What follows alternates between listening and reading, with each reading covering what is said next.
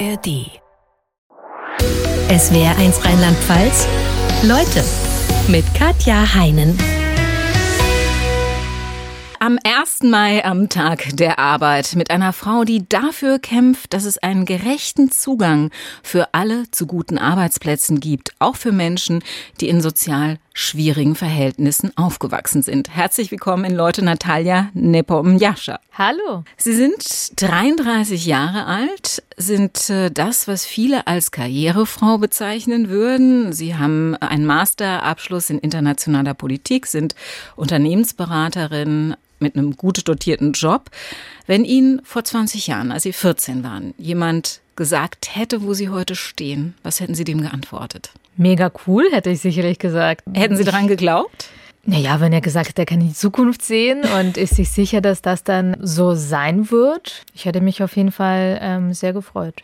Wie sah damals Ihre Lebensrealität aus? Das muss ich überlegen. Also mit 14 war ich wahrscheinlich in der achten Klasse. Also ich war im Mathezweig äh, auf der Realschule in Augsburg. Meine Eltern lebten von Hartz IV, also die leben von Hartz IV, seitdem wir in Deutschland sind. Und ich bin zur Schule gegangen, hat mir auch Spaß gemacht und bin dann äh, nach der Schule nach Hause, habe meine Hausaufgaben gemacht, habe wirklich wahnsinnig viel immer gelernt und mich auf alle Tests versucht, möglichst gut vorzubereiten und habe sicherlich irgendwo auch davon geträumt, mehr zu erreichen, aber erstmal war ein guter Realschulabschluss mein Ziel. Sie haben mit Ihren Eltern, hatten Sie ja schon gesagt, von Hartz IV gelebt, haben ja in einer Art sozialen Brennpunkt äh, äh gelebt haben es aber geschafft, ihren Weg zu gehen, was zeigt, es ist möglich, das zu schaffen. Was hat sie dann dazu gebracht, 2016 das Netzwerk Chancen zu gründen, um Menschen, die wie Sie soziale Aufsteiger sind, unter die Arme zu greifen? Sie hätten ja auch sagen können, naja, ich habe es auch geschafft, also kann man es schaffen, dann können die es auch schaffen, ohne Hilfe. Ich habe ein Buch gelesen, Du bleibst, was du bist, von Marco Maurer. Und in dem Buch geht es darum, wie schwierig der soziale Aufstieg in Deutschland ist heutzutage und habe mich einfach mords aufgeregt. Also ich habe es ganz oft so im Bett gelesen, vor dem Anschlafen und habe mich jedes Mal auf jeder Seite gedacht, boah, genau so habe ich es auch empfunden, wie schwer das im Bildungssystem ist und selbst wenn man studiert hat, wie schwer es dann trotzdem ist, seinen Weg zu gehen. Und nachdem ich mit dem Buch fertig war, hatte ich so ein starkes Gefühl, es muss sich unbedingt etwas ändern und habe deshalb dann Netzwerk Chancen gegründet. Wir werden intensiver noch über Netzwerk Chancen sprechen. Wir werden über Ihren Lebenslauf sprechen. Um Sie zu Beginn der Sendung ein klein wenig besser kennenzulernen, habe ich mal ein paar Satzanfänge gebildet und würde Sie bitten, die zu ergänzen, okay? Gerne. Ich bin dankbar für. Meine Eltern, die immer an mich geglaubt haben und mir sehr viel Liebe geschenkt haben. Meinen besten Freund, der mich schon seit sehr, sehr vielen Jahren unterstützt, egal wie viel es in meinem Leben gibt. Äh, mein Mann, der mich auch ganz toll unterstützt. Ähm, und ja, dass ich gesund bin. Ich kann mich ärgern über Ungerechtigkeiten. Drei Eigenschaften, die typisch für mich sind, sind. Ich bin sehr zuverlässig. Also wenn ich was verspreche, dann halte ich es auch ein. Ich habe Humor. Und ich bin, tja, was kann ich denn noch sagen? Ehrgeizig ich, sicherlich, ja. oder? das ist ein guter Punkt. Das bin ich auf jeden Fall. Wenn ich mir was vornehme, dann gebe ich auch alles, um das zu erreichen. Wenn ich einen Tag lang mal das Leben einer anderen Person führen könnte, wäre ich gerne. Ich wäre auf jeden Fall gerne mal Bundeskanzlerin, glaube ich. Äh, das stelle ich mir ganz spannend vor, auch wenn ich glaube, dass es unglaublich anstrengend ist und auch sehr in der Gesundheit auch irgendwie zehrt, weil man wahrscheinlich nicht ganz so viel Schlaf bekommt. Und ich schlafe gerne aus. Wenn man es nur einen Tag machen muss, geht es ja vielleicht. Das stimmt, das ist ein guter Punkt. Ich bewundere ich bewundere Menschen, die hart körperlich arbeiten, die im Bereich Pflege oder auch Krankenhaus tätig sind, die Reinigungsarbeiten verrichten und viele andere Arbeiten, ähm, die ja, meistens im Hintergrund gemacht werden und die re leider relativ wenig Anerkennung bekommen.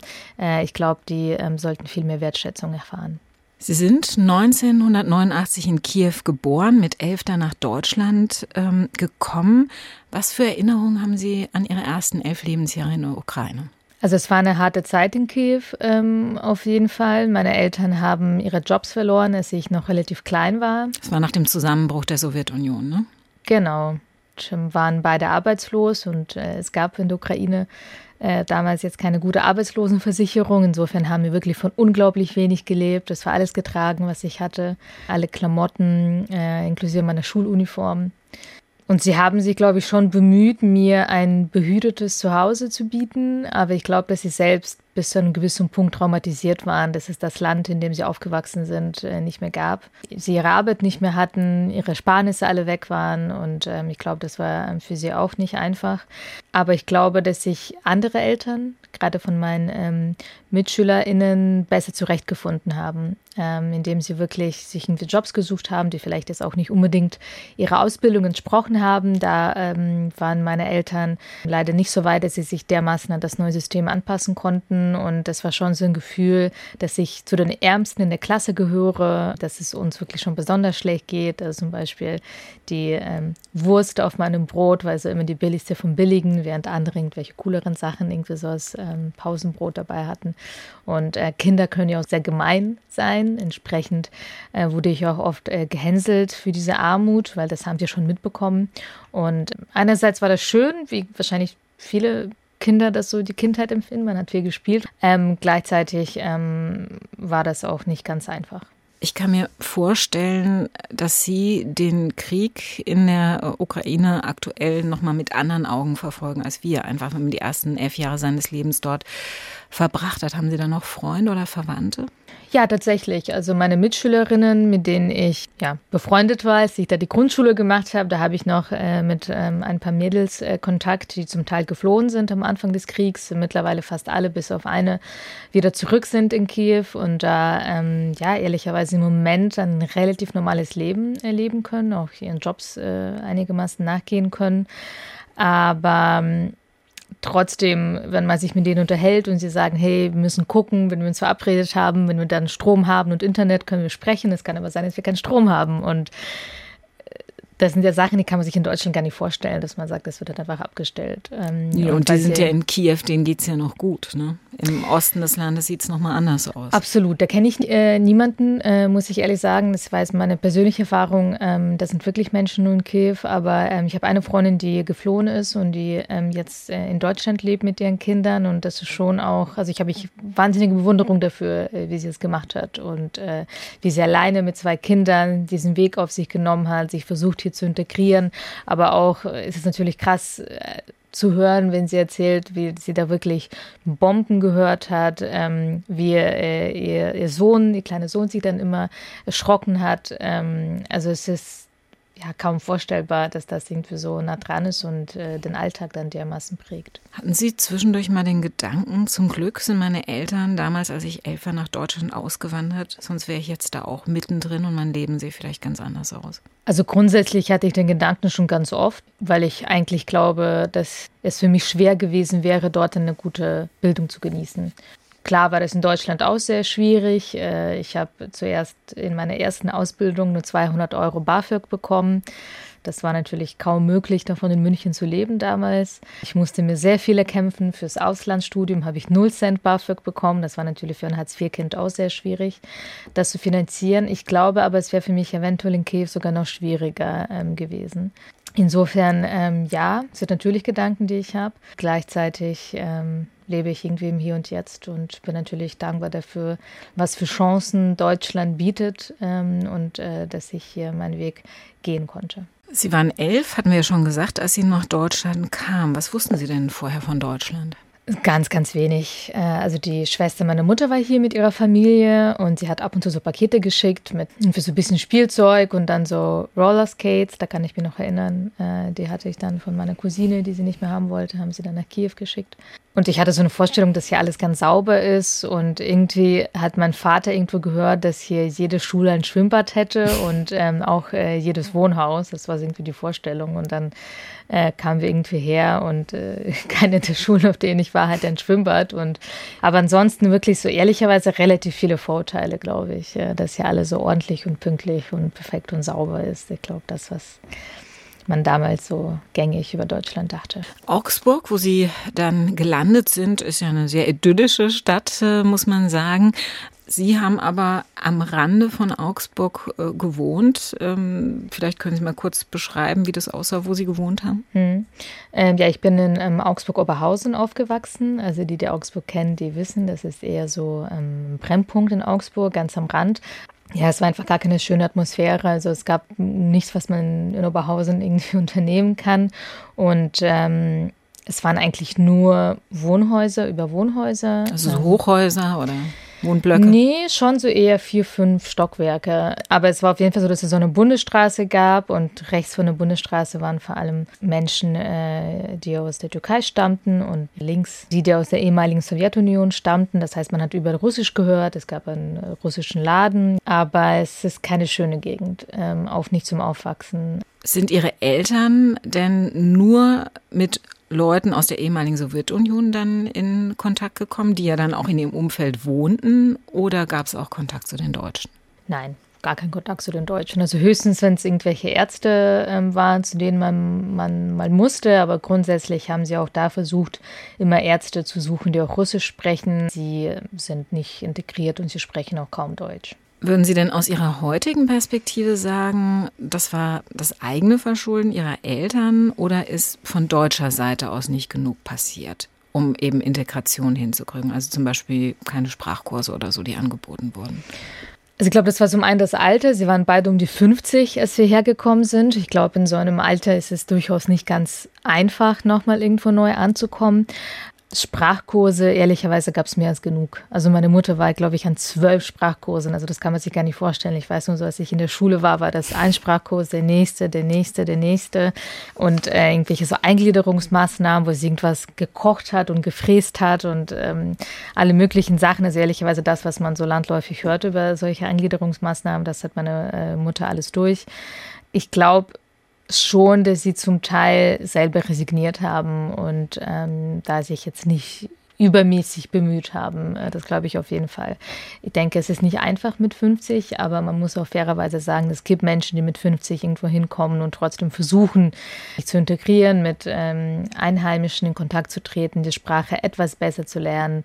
Da, glaube ich, haben das meine Eltern aus diversen Gründen nicht mehr gemacht.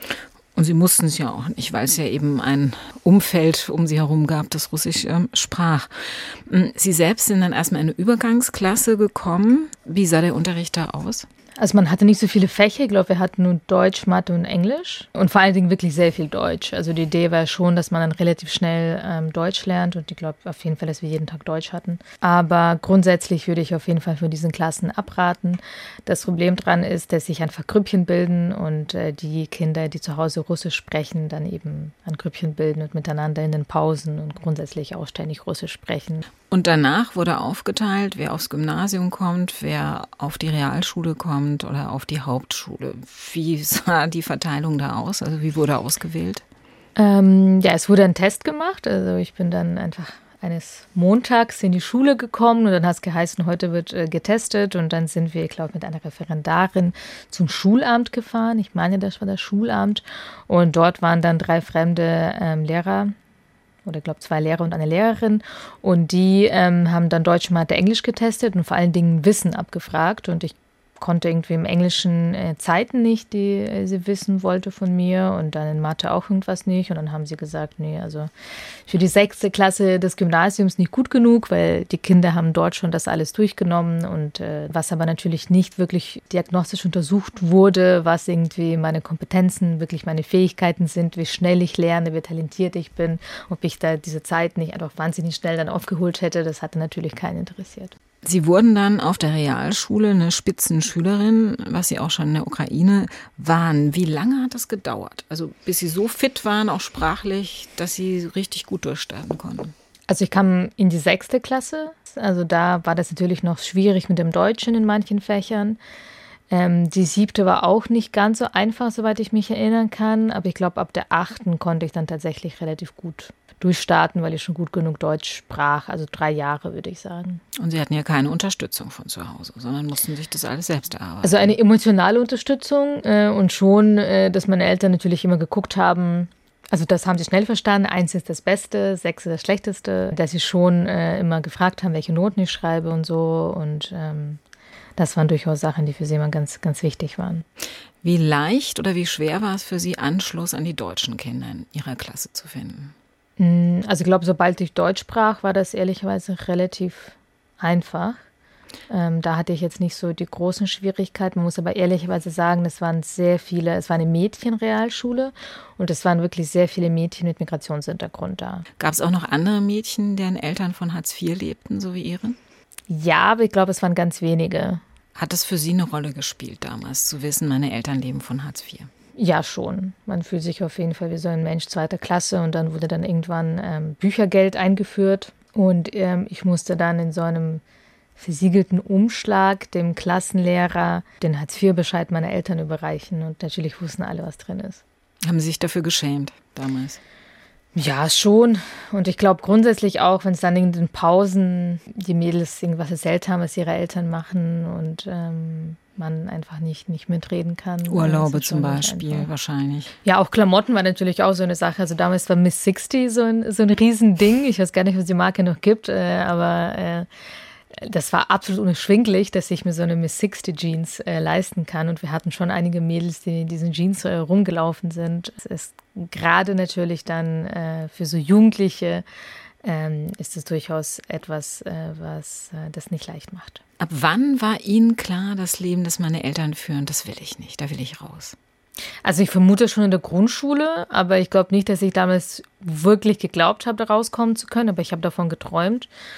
Und dann, je älter ich wurde, desto stärker war auf jeden Fall der Wille. Und dann ja auch, ich bin ja mit 17 ausgezogen, direkt nach der Realschule. Und das war sicherlich auch, vielleicht unterbewusst, ähm, das weiß ich nicht, aber irgendwo auch dieser Wille, mich schon zu entfremden bis zu einem gewissen Punkt. Aber erst haben Sie mal was anderes versucht. Sie sind, als Sie in der neunten Klasse waren, also so um die 15, mit einem Notendurchschnitt von 1,3, da haben Sie gesagt, ich will Abi machen, sind zum Rektor eines nahegelegenen... Konrektor. Konrektor eines nahegelegenen Gymnasiums gegangen und haben gefragt, ob sie nach den Ferien dorthin wechseln dürfen. Wie sah da die Antwort aus? Ja, ich glaube, er war total perplex, dass da jetzt irgendwie so ein Mädel mit 16 kommt und irgendwie so außerhalb jeglicher Reihe oder der normalen Abläufe wechseln möchte. Ja, aber warum? Sie hatten ein super Zeugnis also ja, weil man es einfach nicht macht so. Es gibt halt äh, ganz normal, es gibt diese Abläufe, es gibt die Grundschule, dann passieren die Wechsel, dann macht man die, die, die, die Schule zu Ende, auf die man geht äh, und äh, in dem Fall die Realschule und dann überlegt man sich, äh, was man weitermacht. Und ich glaube, er war total perplex, dass ich das irgendwie nach der neunten machen wollte.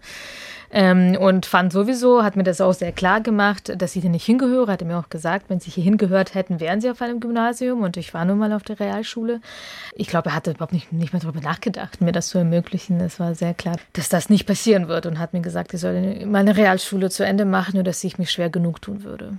Hm, ich glaube, sowas vergisst man sein Leben lang nicht, ne? Nee, habe ich, äh, hab ich nicht vergessen. Hm. War das auf der anderen Seite eine Motivation zu sagen, dem zeige ich's? Ja, auf jeden Fall. Vielleicht nicht direkt an dem Tag, wobei ich mir sicherlich dachte, ich würde trotzdem mein Bestes geben. Aber je älter ich wurde, je mehr ich erreicht habe, auf jeden Fall. Sie haben etwas geschafft mit Ihrem Studium, was viele nicht schaffen. Wenn man sich die Zahl mal anschaut, ist es wirklich verheerend. Von 100 Akademikerkindern studieren 79, von 100 Nicht-Akademikerkindern gerade mal 27. Und wenn beide Eltern ohne Berufsabschluss sind, nur 12. Ja, das kann nicht mit individuellen Talenten erklärt werden bei diesen Zahlen, sondern da läuft offensichtlich was gehörig genau. schief. Was müsste denn in Ihren Augen passieren, dass es besser wird? Tja, ich weiß gar nicht, wo ich anfangen soll. äh, das muss natürlich schon ganz früh passieren in der frühkindlichen individuellen Förderung. Wir haben nicht genug Kita-Plätze. Unsere Erzieher und Erzieherinnen sind überarbeitet. Ähm, ich höre von ganz vielen, dass sie diesen Job nicht mehr ausüben wollen, weil er nicht gut genug bezahlt ist, weil sie zu viel Stress haben. Und da brauchen wir viel bessere Arbeitsbedingungen für sie. Wir brauchen viel mehr Kita-Plätze, die wunderbar ausgestattet sind. Gerne auch sogar jetzt hier ähm, im Überschuss äh, und nicht in der Unterzahl. Ähm, ich wohne in Berlin und äh, fast alle, also ich habe vor kurzem geheiratet und fast alle, die mich hören, solltet ihr irgendwann mal Kinder haben, sagen alle Freunde, sobald man schwanger ist, sofort irgendwo anrufen und fragen, ob man sich auf irgendeine Warteliste schreiben kann für einen Kita-Platz. Und das ist natürlich unfassbar, dass es so schwer ist. Ähm, frühkindliche Förderung für sein Kind zu bekommen. Und zwar nicht mal so, dass ich da groß aussuchen kann, dass es die beste Förderung ist, sondern irgendein Betreuungsplatz, wo das Kind irgendwie noch aufbewahrt wird. Also richtig gute frühkindliche Förderung brauchen wir auf jeden Fall, wo sprachlich, musisch, sportlich gefördert wird. Dann natürlich auch an Grundschulen äh, brauchen wir auch viel mehr individuelle Förderung, gerne auch gebunden Ganztag. Äh, das heißt, dass die Kinder nachmittags nicht nur so eine Hausaufgabenbetreuung, sondern auch Bewahrung genießen, sondern tatsächlich dort gefördert werden. Auch dafür braucht es viel bessere Arbeitsbedingungen für LehrerInnen, natürlich auch mehr Geld ähm, äh, und so weiter und so fort. Und ähm, eines unserer zentralen Forderungen von Netzwerkchancen ist die Abschaffung der Mehrgliedrigkeit. Da gibt es äh, zahlreiche Beispiele auch aus dem Ausland, Estland, Finnland, äh, die auch sehr gut in internationalen Bildungsvergleichen abschneiden, äh, wo Kinder viel, viel länger zusammen lernen, individuell gefördert werden, die Chance haben, ihre individuellen Stärke, Talente zu entfalten. Und bei uns wird nach der vierten oder nach der sechsten Klasse in Schubladen gesteckt. Es wird ja gar nicht so genau geschaut, wo die Stärken, die Talente des Kindes sind. Aber wenn ich da mal dazwischen gehen mhm. darf, das stimmt zwar, was Sie gesagt haben, auf der anderen Seite auch die fünf Länder, die bei PISA am schlechtesten abgeschnitten haben, die haben auch Gesamtschulen. Ne? Also nicht nur die besten, sondern die schlechtesten auch. Das lässt den Verdacht nahe liegen, dass es vielleicht an anderen Dingen liegt, nämlich an der individuellen Förderung und nicht an dem Gesamtschulmodell. Gut, wenn's, wenn jemand für Gemeinschaftsschulen oder Gesamtschulen, äh, wie auch immer man das am Ende gestaltet, schlecht umsetzt, heißt das ja nicht, dass das Modell an sich schlecht ist. Und äh, wir stehen neben Österreich ja relativ alleine da mit so einer frühen Aufteilung der Kinder. Und die führt nachweislich dazu, dass ähm, aufgrund der sozialen Herkunft aufgeteilt wird. Also für mich gibt es überhaupt keinen guten Grund für diese Aufteilung. Es gibt nur Punkte, die dagegen sprechen, weil wir die soziale Herkunft, die sozialen Schichten zementieren. Und natürlich, ähm, das höre ich dann ganz ganz oft, weil es gibt ja auch in Deutschland Gesamtschulen, also gerade in Berlin, wo ich wohne. Ähm, und dann heißt es immer, oh, es ist so fürchterlich und da sind alle irgendwie, werden alle in einen Topf geworfen und keine individuelle Förderung. Und ich verstehe einfach nicht, warum man sich an den schlechtesten Beispielen orientiert. Natürlich sollte es so nicht laufen, wie es an vielen Gesamtschulen derzeit läuft. Natürlich sollten wir uns an den Besten orientieren, wo es richtig gut läuft, wenn die Kinder richtig individuell gefördert werden, wo jemand, der gut in Deutsch ist, in einen stärkeren Deutschkurs geht, jemand, der gut in Mathe ist, in einen stärkeren Mathekurs, äh, wo jemand auch musisch oder alle eigentlich musisch und sportlich ähm, und viel, vielseitig gefördert werden. Und ähm, auch ein wahnsinnig wichtiger Punkt für uns ist auch eine ordentliche Berufsorientierung. Wir brauchen eine Berufsorientierung, die ähm, sich wirklich die Zeit nimmt, die Jugendlichen genau anzugucken, mit ihnen zu reden, wo ihre Stärken, wo ihre Talente sind, wo es ihre Träume sind und dann anschaut, welche Berufe, die es vielleicht auch in Zukunft geben wird, die nicht vom Aussterben bedroht sind, ähm, auch dazu passen. Und äh, das geschieht auch ähm, viel zu wenig. Jetzt ist ja die aktuelle Situation ähm, eine ganz andere, dass wir so einen Lehrermangel haben, dass zum Beispiel äh, Bundesländer wie Brandenburg auf die Idee kommen, dass die Schüler vermehrt ohne Lehrer lernen, weil es eben keine Lehrer mehr gibt. Ja, aber da kann ja nicht die Lösung sein, äh, dass man sagt, es gibt keine Lehrer und Lehrerinnen und dass wir deshalb das Ganze aufgeben und irgendwie den Kopf in den Sand stecken und sagen, oh nee, alle scheiße und äh, Schüler und Schülerinnen sollen jetzt irgendwie gucken, wo sie bleiben. Wir müssen doch wirklich viel, viel mehr Geld reinstecken, die das System, aber auch an Arbeitsbedingungen arbeiten. Das ist ja das, was ähm, sehr, sehr viel gefordert wird. Natürlich heißt es dann auch zu Recht, einfach nur mehr Geld äh, bringt nichts. Ist auch immer die Frage, wie du es ausgibst. Aber da ist einfach so viel im Argen. Also von diesem Digitalpakt Schule, den wir hatten, da ist ja ein Bruchteil bis jetzt abgeflossen, weil das dermaßen bürokratisch ist. Ähm, und da gibt es, glaube ich, so viel, was man machen kann. Und ich denke auf jeden Fall, dass man junge Menschen für diesen Beruf begeistern kann. Aber dafür müssen die Bedingungen viel, viel besser werden. Lassen Sie uns nochmal auf Ihre eigene Biografie zurückkommen. Sie hätten ja auch nach der Realschule weitermachen können, zum Beispiel wenn Sie auf ein berufsbildendes Gymnasium oder so gewechselt wären. Haben sie aber nicht gemacht, sondern haben sich entschlossen, nach der Realschule eine Ausbildung zur Fremdsprachenkorrespondentin zu machen. Warum? Dazu gibt es auch Studien, dass soziale AussteigerInnen ähm, nach Sicherheit streben. Und ähm, für mich äh, war damals der Punkt, ich hatte totale Angst zu versagen, so zu enden, in Anführungszeichen, wie meine Eltern. Und dann habe ich diese Ausbildung gefunden. Ich war auch, also ich hatte ja alle Einzel bis auf Sport, also ich war auch gut in Englisch und ähm, dachte mir, okay, dann mache ich eine Ausbildung, die dauert nur ähm, zwei Jahre. Und danach ähm, habe ich immerhin eine abgeschlossene Berufsausbildung. Und wenn irgendwas passiert und es für mich nicht mehr weitergeht, dann kann ich zumindest schon arbeiten. Und das waren damals meine Gedanken, dieser Sicherheitsaspekt ähm, spielt auf jeden Fall ähm, eine sehr, sehr ähm, große Rolle dabei. Sie haben dann noch eine zweite Ausbildung draufgesetzt zur Übersetzerin und Dolmetscherin. Und das hat Ihnen wiederum die Chance ermöglicht, auch ohne Abitur in England zu studieren und Ihren Masterabschluss in internationaler Politik zu machen. Sie haben es vorhin ja schon angedeutet. Das war sehr hart. Erst die beiden Ausbildungen, wo es wenig Geld gab, dann dieses Studium. Wie haben Sie das denn finanziert? Ähm, ich habe gearbeitet. Also ich habe diese schulischen Ausbildungen gemacht, ähm, habe nebenbei gearbeitet und mir so ein ähm, bisschen Geld angespart. Aber es war sehr hart. Also ich habe einfach wahnsinnig sparsam gelebt. Ich habe, muss man sich mal vorstellen, damals ein WG-Zimmer in München gehabt. Das war schon damals ein sehr, sehr günstiges WG-Zimmer. Äh, das ist ja jetzt 16 Jahre her, dass ich nach München gezogen bin. Und äh, mein Zimmer hat 300 Euro gekostet. Und ähm, ja, habe einfach wirklich von 600 Euro geschafft, irgendwie zu leben im Monat. Das könnte man sich heute kaum noch vorstellen. Also man findet heute ja für 600 Euro kaum noch ein WG-Zimmer in München. Und einfach wirklich viel gespart. Das war wirklich der Punkt. Jeden Monat ein bisschen was zurückgelegt. Als Sie fertig waren mit dem Studium, dachten Sie, jetzt steht mir die Welt offen. Was hatten Sie denn vor? Was wollen Sie gerne machen?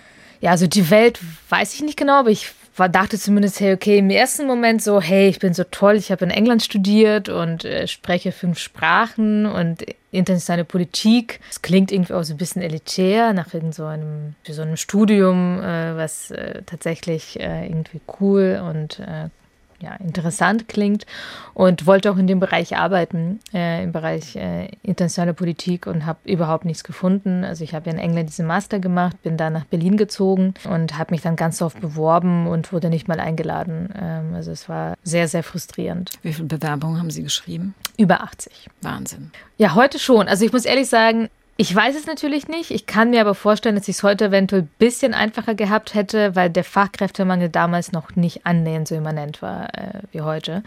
Aber ähm, es war trotzdem, es war sehr hart. Ich hatte keine richtigen Praktika in dem Bereich. Also ehrlicherweise, ich glaube, kein einziges, was so einen politischen Fokus hatte. Ähm, ich war jetzt an keine bekannten Uni. Ich hatte überhaupt kein Netzwerk.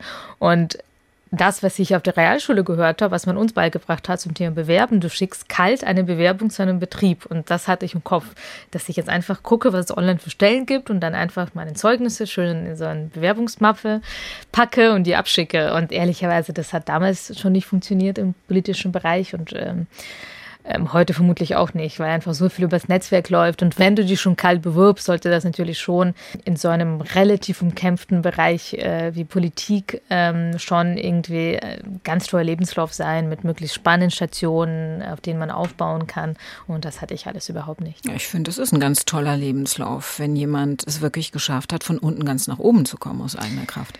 Ich glaube, wenn man sich so viel Zeit nimmt für diesen Lebenslauf und das versucht dann auch zu verstehen und nachzuvollziehen, ich glaube, die meisten haben gesehen, irgendwie, hä, die hat irgendwie kein Abi, dann hat sie so komische Ausbildungen gemacht mit Sprachen, dann hat sie in irgendeiner Uni, die mir nichts sagt, studiert, sonst hat sie keinerlei Erfahrung weg damit. Also ich glaube, da bin ich mir relativ sicher, hat sie kaum jemand die Gedanken gemacht, boah, vielleicht steckt irgendwas dahinter und krass, dass sie mit 22 einen Master hat. Wie lange haben Sie dann gebraucht, um eine Stelle zu finden? Also für meine erste Vollzeitstelle habe ich eineinhalb Jahre gebraucht. Davor hatte ich so Teilzeit. War das für Sie ein Grund, diese Erfahrung? Ich habe so viel geleistet, ich habe mich so angestrengt und dann stehe ich da und komme nicht rein, weil wir die Netzwerke fehlen oder weil mir niemand beigebracht hat, wie ich mich richtig bewerbe auf solche Stellen. War das der Grund für Sie zu sagen, okay, ich möchte mich für andere einsetzen, die es auch so schwer hatten? Mm, ja, und auf jeden Fall, weil man kann diese Herausforderung ja immer aus zwei Blickwinkeln betrachten. Man kann an den Menschen schrauben und ihnen helfen und das machen wir mit Netzwerk Chance. Ähm, ich glaube, gleichzeitig kam System schrauben und ich glaube, mein erster Impuls damals war mehr im System zu schrauben und zu sagen, es muss sich politisch sehr viel äh, verändern, es muss sich gesellschaftlich viel verändern, ähm, damit ähm, solche junge Menschen, wie ich es damals war, viel bessere Chancen haben. Aber klar, wir versuchen auch ähm, äh, unseren Mitgliedern zu helfen. 1800 junge Menschen haben Sie gefördert und fördern Sie immer noch. Was, was bieten Sie denen? Ja, es ist ein kostenfreies Programm und Sie suchen sich aus, was Sie davon äh, in Anspruch nehmen möchten. Wir haben kostenfreie Coachings, wo sich ein Coach mit Ihnen eins zu eins zusammensetzt äh, zu Themen wie eigene Stärken ähm, erkennen oder auch mit Ihnen Interviews übt ähm, oder auch ähm, mit Ihnen darüber spricht, wie Sie eine gute Führungskraft werden. Denn unsere Mitglieder, ich glaube, das ist ganz wichtig, Sie sind im Schnitt 31. Ähm, wir fördern Menschen zwischen 18 und 39, also relativ junge Menschen, aber keine Kinder und Jugendlichen. Und wir haben noch viele, die bereits seit ein paar Jahren im Job sind, die aber trotzdem weiterhin Nachteile haben aufgrund ihrer sozialen Herkunft. Neben Einzelcoachings sind es auch Workshops zu Themen wie Karriereplanung, Mindset, Networking. Wir bieten ähm, ein Mentoring-Programm an, wo wir unsere Mitglieder mit sehr, sehr erfahrenen Professionals ähm, zusammenbringen, entweder aus ihrem Bereich oder je nachdem auch aus einem anderen, wenn sie vielleicht den Bereich wechseln möchten. Wir bieten natürlich ein sehr, sehr starkes Netzwerk und ähm, Jobangebote von unseren UnternehmenspartnerInnen. Jetzt muss ich nochmal nachfragen. Sie hatten eben gesagt, die sind zum Teil schon Jahre im Beruf und haben immer noch Nachteile aufgrund ihrer sozialen Herkunft. Ähm, machen Sie mal ein Beispiel an. Was machen Sie das fest? Dass Sie nicht in die eigenen Fähigkeiten glauben, dass Sie vielleicht einen Job machen, der Ihnen gar nicht entspricht, äh, dass Sie ähm, also gar nicht Nachteile von außen, dass, dass Leute sagen, irgendwie, der hat nicht meinen Stallgeruch, den will ich nicht, sondern Doch. dass die Leute vielleicht nicht das Selbstbewusstsein haben. Es ist beides. Äh, natürlich genauso wie ähm, Frauen. Ich glaube, das ist immer ein sehr guter Vergleich. Die Frauenbewegung, die ist ja wesentlich älter. Aber bei Frauen würde heute ja auch niemand sagen, hey, wenn eine Frau einen Job hat, ist damit schon alles erreicht, wunderbar, sondern wir kämpfen ja zu Recht und nicht, also wir, sehr, sehr viele Frauen, die ich sehr bewundere dafür, dass Frauen alle Möglichkeiten erhalten, bis in die Spitzen äh, von der Politik und auch der Wirtschaft äh, vor allen Dingen zu kommen, wo es ja gerade immer noch nicht so wahnsinnig prickelnd aussieht. Es sind ja nur etwa 15 Prozent der ähm, Vorstände äh, weiblich in den größten deutschen Unternehmen. Und bei sozialen AussteigerInnen sieht es sehr ähnlich aus. Ähm, es gibt eine Studie aus dem Jahr 21, äh, wenn man sich die CEOs ähm, der 100 größten deutschen Unternehmen anguckt, 80 Prozent kommen aus privilegierten Familien. Mit privilegiert ist obere Mittelschicht oder Oberschicht gemeint. Und das ist natürlich absolut ein Punkt, ähm, da muss man sich fragen, warum das so ist, dass ähm, Menschen, die aus unteren sozialen Schichten kommen, das in der Wirtschaft nicht nach oben schaffen. Und das hat sicherlich was in dem Stallgeruch zu tun, mit dem Selbstbewusstsein, auch mit dem Wissen, wie man überhaupt ähm, da ganz nach oben kommt, sicherlich auch mit Netzwerken, weil sie ja schon oft ganz früh gebildet werden. Das sind ja oft Menschen, die zusammen in irgendwelchen Business Schools waren. äh, oder die zusammen an Elite-Internaten waren und solche Netzwerke ziehen sich ja dann, bis man eben irgendwann ganz oben ist. Selbstverständlich gibt es Ausnahmen, keine Frage. Es wird dann immer irgendeiner gebracht und dann wird gesagt, gucken Sie mal, Rüdiger Grube zum Beispiel, der ehemalige Chef der Deutschen Bahn, ähm, Arbeiterkind, absolut. Also diese Ausnahmen gibt es, gar keine Frage, aber es sind einfach tatsächlich Ausnahmen und eben nicht die Mehrheit. Und wir versuchen unsere Mitgliedern, egal ob sie am Anfang ihrer Karriere stehen oder sogar noch in der Ausbildung, im Studium sind, wir versuchen sie da zu unterstützen sind, damit sie erkennen, wo sie gut drin sind, vielleicht den ersten Job bekommen, aber genauso auch die zu unterstützen, die schon im Job sind, dass sie eine Karriere machen können, die ähm, ja, ihren Stärken, ihren Potenzialen entspricht und ähm, dass sie nicht aufgehalten werden von ihrer sozialen Herkunft. Und Sie beraten auch Arbeitgeber, wenn die eine Stelle zum Beispiel ausschreiben. Was sagen Sie denen? Auf was sollen die achten? Wir beraten Unternehmen ähm, entlang des gesamten Kreislaufs. Ja, im Recruiting äh, ist natürlich immer die Frage, wo schreibe ich aus? Gehe ich nur in irgendwelche Elite-Unis und halte da Vorträge und schreibe dort äh, aus? Ähm, oder gucke ich, dass ich auch bei Netzwerk wie Netzwerk Chancen ausschreibe, bei der Agentur für Arbeit, vielleicht da auch bei LinkedIn irgendwelche andere äh, Möglichkeiten wähle, vielleicht auch zu Events gehe, wo potenziell auch Menschen aus sozial diversen Schichten sind. Bei Jobanzeigen ähm, ähm, empfehlen wir immer vor allen Dingen auf Kompetenzen zu setzen und sie reinzuschreiben und nicht so sehr auf Qualifikationen. Denn aus Gründen, die Sie genannt haben, zum Beispiel, was für ein ähm, Akademikerkind viel einfacher ist, ein Studium abzuschließen. Für ein Arbeiterkind ist es viel schwieriger. Ist es natürlich so, wenn man für alle Jobs eigentlich ein Studium äh, voraussetzt, ist die Wahrscheinlichkeit viel höher, dass man Bewerbungen von Akademikerkindern bekommt. Und ich verstehe total, wenn man jetzt einen Syndikusanwalt sucht, äh, dass, dass jemand sein sollte, der Jura studiert hat. Äh, ich würde mich da jetzt nicht bewerben für so eine Stelle.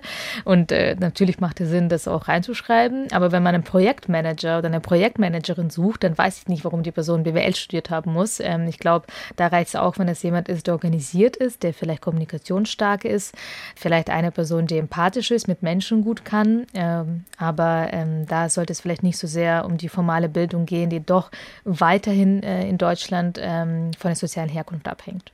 Für die Menschen, die Sie fördern, ist die Teilnahme am Programm kostenfrei. Wie finanzieren Sie sich? Ja, sie ist komplett kostenfrei. Äh, wir finanzieren uns äh, vor allen Dingen über ähm, drei Wege. Das sind zum einen Stiftungen, das sind Fördergelder von Stiftungen, weil wir gemeinnützig sind. Ähm, das sind äh, Spenden von Privatpersonen, das ist aber wirklich relativ wenig, fünf Prozent nur in etwa. Und die andere Hälfte kommt von Unternehmen ähm, und sie bezahlen uns dafür, dass sie einerseits Beratungsleistungen erhalten und andererseits natürlich Zugang zu dieser unglaublich spannenden Zielgruppe und über uns sozial divers werden können in den eigenen Reihen. Merken Sie denn, dass sie schon was getan hat, äh, seit sie das Netzwerk Chancen aufgebaut haben? Also dass die Situation für die Menschen, die sie unterstützen, besser, einfacher geworden ist? Ja, da bin ich auch sehr stolz drauf. Äh, wir haben 2018 angefangen dafür ähm, zu lobbyieren, dass soziale Herkunft als ein Diversity-Faktor anerkannt wird. Äh, in den ersten zwei, drei Jahren wurde ich ausgelacht. Da war ich in Deutschland weit und breit die Einzige, die sich dafür eingesetzt hat äh, mit Netzwerkchancen und ähm, konnte dann aber erfolgreich erreichen, dass die Karte der Vielfalt, ähm, das ist ein Verein, ein Dachverband von sehr, sehr vielen Unternehmen, Tausenden von Unternehmen in Deutschland, die die Karte der Vielfalt alle unterschrieben haben und sich damit der Vielfalt in den eigenen Reihen verschrieben haben. 2021 auf unseren Druck hin hat die Karte der Vielfalt die soziale Herkunft aufgenommen und seitdem merken wir auf jeden Fall, dass sich sehr viele Unternehmen mit dem Thema beschäftigen, dass sie es einerseits in ihre Strategien aufgenommen haben, in ihre Personalstrategien, andererseits auf uns zukommen, von uns lernen möchten wie gewinnen Sie soziale AufsteigerInnen äh, für sich? Wie schaffen Sie es tatsächlich auch Menschen aus unteren sozialen Schichten zu halten, sie zu entwickeln, ihnen Möglichkeiten zu geben? Und wichtig ist mir auch, dass Unternehmen erkennen, was für einen wahnsinnigen Wert Menschen haben, die sich durchgekämpft haben, dass sie Eigenschaften mitbringen wie Durchsetzungsfähigkeit, dass sie sehr lösungsorientiert sind, äh, flexibel, empathisch sind, also alles Soft Skills, die man heutzutage braucht und dass es ganz wertvolle äh, Mitarbeitende sind und äh, da ähm, freue ich mich sehr, dass immer mehr und mehr Unternehmen das erkennen. Also wenn ich Arbeitgeber wäre, wären mir solche Menschen deutlich lieber als jemand, der ja halt schon immer mit großer Sorglosigkeit groß geworden ist und sich nie besonders anstrengen musste, um seine Ziele zu erreichen. Naja, also ich denke, es gibt natürlich unter privilegierten Menschen auch äh, Menschen, die wahnsinnig viel drauf haben. Ich glaube, man darf nie generalisieren. Das ist, äh, glaube ich, äh, ganz wichtig. Aber natürlich ist es so, dass im Moment weiterhin Menschen, die aus privilegierten Familien kommen, bessere Chancen haben, weil sie eine bessere Bildung genießen, weil sie anders auftreten, weil sie andere Netzwerke haben, weil ihre CVs besser aussehen. Und ähm, da ist auf jeden Fall noch ein langer Weg, bis Menschen oder junge Menschen, wie ich das mal war, auch die Chancen bekommen, bis ganz nach oben zu kommen. Jetzt sind sind Sie im Hauptberuf Unternehmensberaterin. Das ist ja per se kein Job, in dem man wenig arbeitet.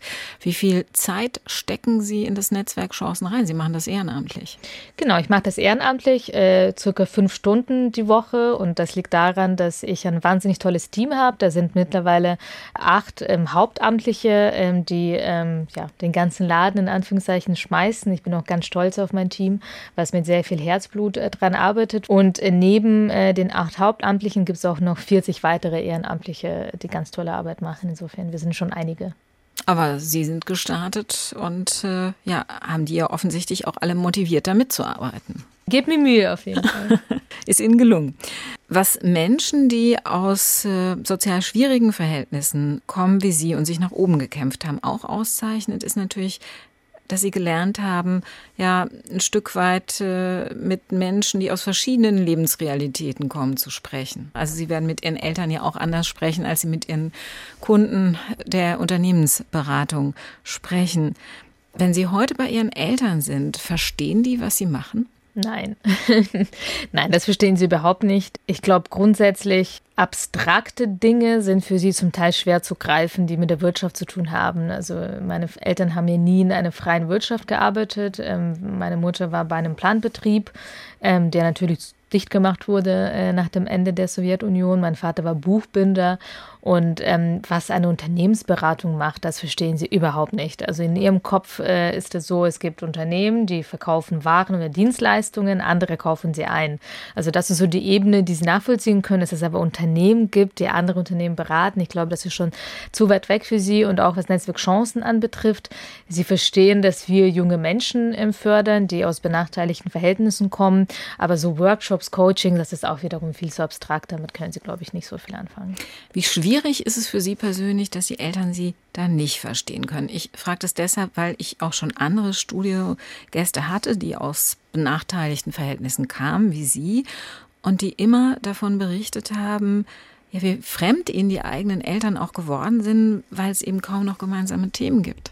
Ich bin ja mit 17 ausgezogen und natürlich ist es so, dass ich mit meinen Eltern jetzt nicht mehr eng bin. Wie Sie ganz richtig sagen, das ist ein Phänomen, das wissenschaftlich auch schon gut äh, erschlossen worden ist und ähm, auf jeden Fall auch zutrifft. Ähm, ich glaube, ich habe mich damit abgefunden, ich habe es akzeptiert. Klar denke ich mir manchmal, wenn jetzt ähm, irgendeine Freundin anruft und sagt, dass sie gerade mit ihrer Mutter gesprochen hat und mit ihr auch über irgendwelche beruflichen Sachen sprechen konnte, denke ich mir, ah ja, wäre schön, wenn ich das auch äh, können würde. Aber ich habe mir dafür jetzt ein Umfeld geschaffen. Ich habe meinen Mann, ich habe äh, meinen Freundeskreis, mein Umfeld, äh, mit denen ich äh, über berufliche Themen sprechen kann. Und das ist für mich jetzt auch in Ordnung, dass es mit meinen Eltern eher nicht geht. Aber Sie sind Ihnen trotzdem dankbar, dass Sie den Weg hierher beschritten haben mit Ihnen zusammen.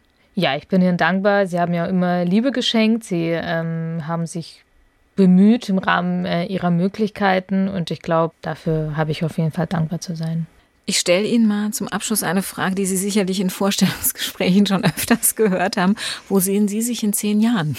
finde ich wirklich wahnsinnig schwierig, weil die Welt sich so unglaublich schnell verändert. Ich möchte auf jeden Fall mich weiter, ob haupt- oder äh, ehrenamtlich, dafür einsetzen, dass ähm, Deutschland zu einem chancengerechteren Land äh, wird. Ähm, ich möchte viel mehr Menschen gefördert haben. Ich möchte eine Bewegung schaffen, äh, die tatsächlich das Thema sozialer Aufstieg vielleicht auf ein Level hebt, wo viel mehr soziale AufsteigerInnen stolz auf sich sein können und auch viel offener darüber sprechen können. Denn das Thema ist natürlich auch weiterhin gewissermaßen schambehaftet behaftet. Viele wollen gar nicht drüber sprechen, wo sie herkommen. Und ähm, da hoffe ich sehr, ähm, dass wir in zehn Jahren an einem anderen Punkt sind, an dem das Thema auch in der öffentlichen Debatte einen anderen Stellenwert eingenommen hat. Natalia Nebom-Jascha, ganz herzlichen Dank für das Gespräch. Am Ende unserer Sendung gibt es immer ein kleines Geschenk für unseren Gast. Also Dankeschön, okay. dass Sie Zeit für Leute hatten. Ich greife jetzt hier mal in mein Körbchen. Augenblick. Richtig unerwartet. Ich habe für Sie ein Buch gefunden, von dem ich dachte, vielleicht steht ihr eigener Name äh, da mal in zehn Jahren auch mit drin. Woman heißt es 50 starke oh, wow. Frauen und ihre Geschichten. Da geht es um außergewöhnliche Frauen wie Michelle Obama, über Greta Thunberg bis hin zu Emma Watson, die auf ihre jeweils eigene Art für eine bessere und gerechtere Zukunft kämpfen. Vielen Dank. Ich freue mich sehr aufs Lesen. Ich bedanke mich bei Ihnen und wünsche Ihnen alles Gute. Dankeschön, ebenso. SWR1 Rheinland-Pfalz. Leute, jede Woche neu. Auf swr1.de, in der SWR1-App und überall, wo es Podcasts gibt.